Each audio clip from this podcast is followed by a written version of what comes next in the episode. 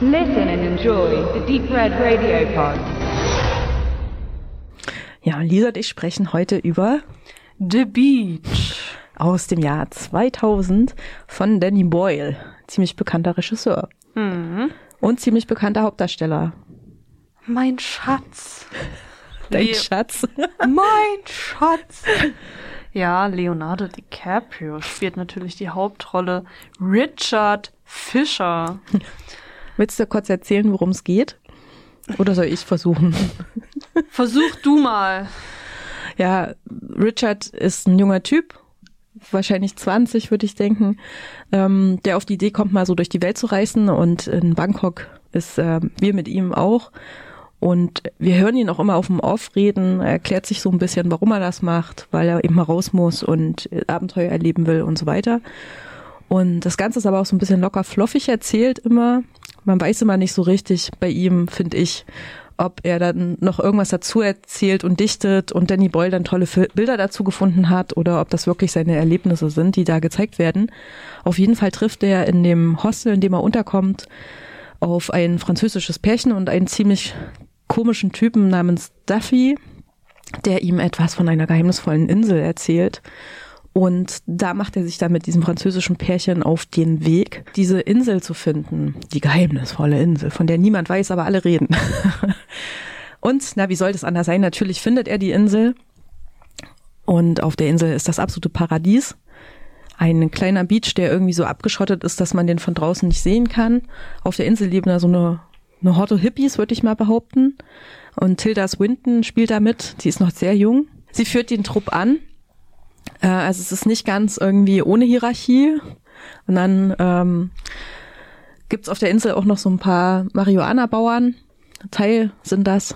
Und dann irgendwann, nachdem das Paradies paradiesisch sich anfühlt, kippt das natürlich, wie sollte es anders sein, in so ein bisschen einen leichten Horror, Grusel, Thriller, irgendwas, äh, Action-Film oder so. Mit Da- psychedelischen Elementen. mit psychedelischen Elementen. Ich habe das Gefühl gehabt mit dem Film, dass er aus drei Teilen besteht, nämlich einfach die Suche nach der Insel, dann das Paradies auf der Insel im Mittelteil und dann am Ende eben der Austritt aus dem Paradies, wie so eine Art Tryptychon, ja. wie man das vielleicht aus der Kirche auch kennt, ne? so ein dreiteiliges Bild. Ja, wie fandst du den Film?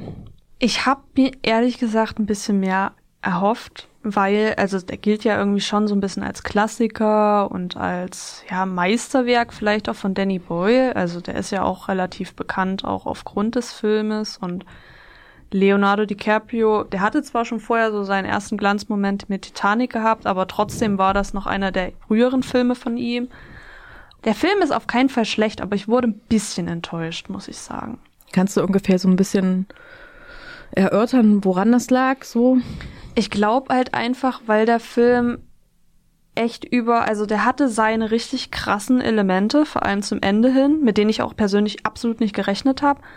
Aber der war auch teils sehr seicht über eine längere Zeit erzählt, wo ich dann immer mal so ein bisschen abgelenkt äh, war und mich nicht so richtig reinfinden konnte. Und das fand ich ein bisschen schwierig und dadurch habe ich mich, ich war nicht die ganze Zeit bei dem Film dabei. So. Und das war wahrscheinlich so das, das Problem, was ich so dabei hatte. Ja. Mhm. Ich habe auch darüber nachgedacht und sage auch, der hat eine merkwürdige Dramaturgie.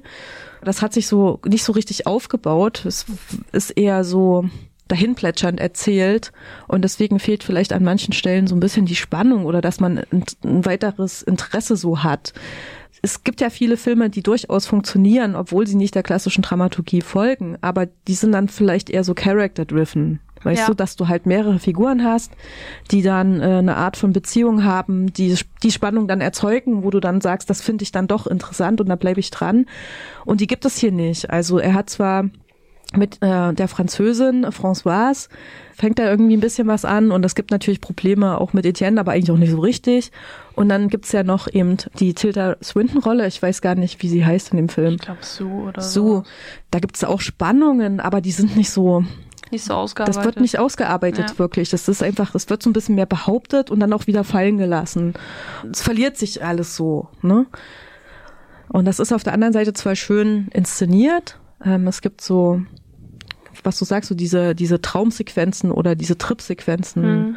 Ähm, die, die mochte ich doch ganz gern, aber die sind, auch die erzeugen keine Spannung. Ich, Danny Boyle hat ja auch Trainspotting zum Beispiel gemacht Ja. und dann, das ist vielleicht äh, ein ähnlich gelagerter Film, aber dadurch, aber in dem Film hast du viel mehr so Spannungswechseln Ja, zwischen solchen ja, genau. äh, Drogensequenzen und dem, was sonst noch so passiert im, in den Leben dieser Figur. Oder du hast überhaupt vier Figuren, die miteinander ja agieren und eine Geschichte erzählen, ja.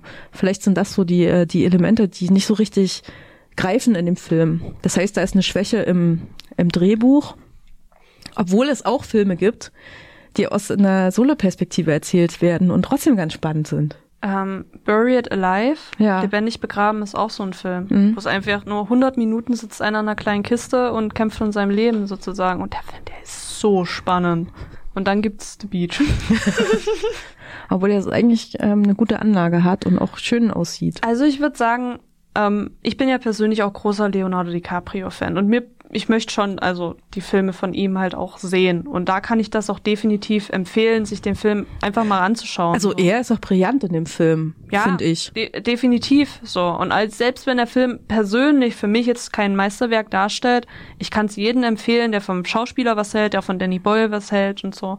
Also da definitiv äh, sich den Film anzuschauen. So. Und das zweitbeste an dem Film ist natürlich der Soundtrack, weil der ist aus dem Jahr 2000. Das ist so, äh, weiß nicht, da war ich noch jung und habe viel Musik gehört und, oder verbinde das mit der Zeit einfach. Ja. Tschüss und tschüss.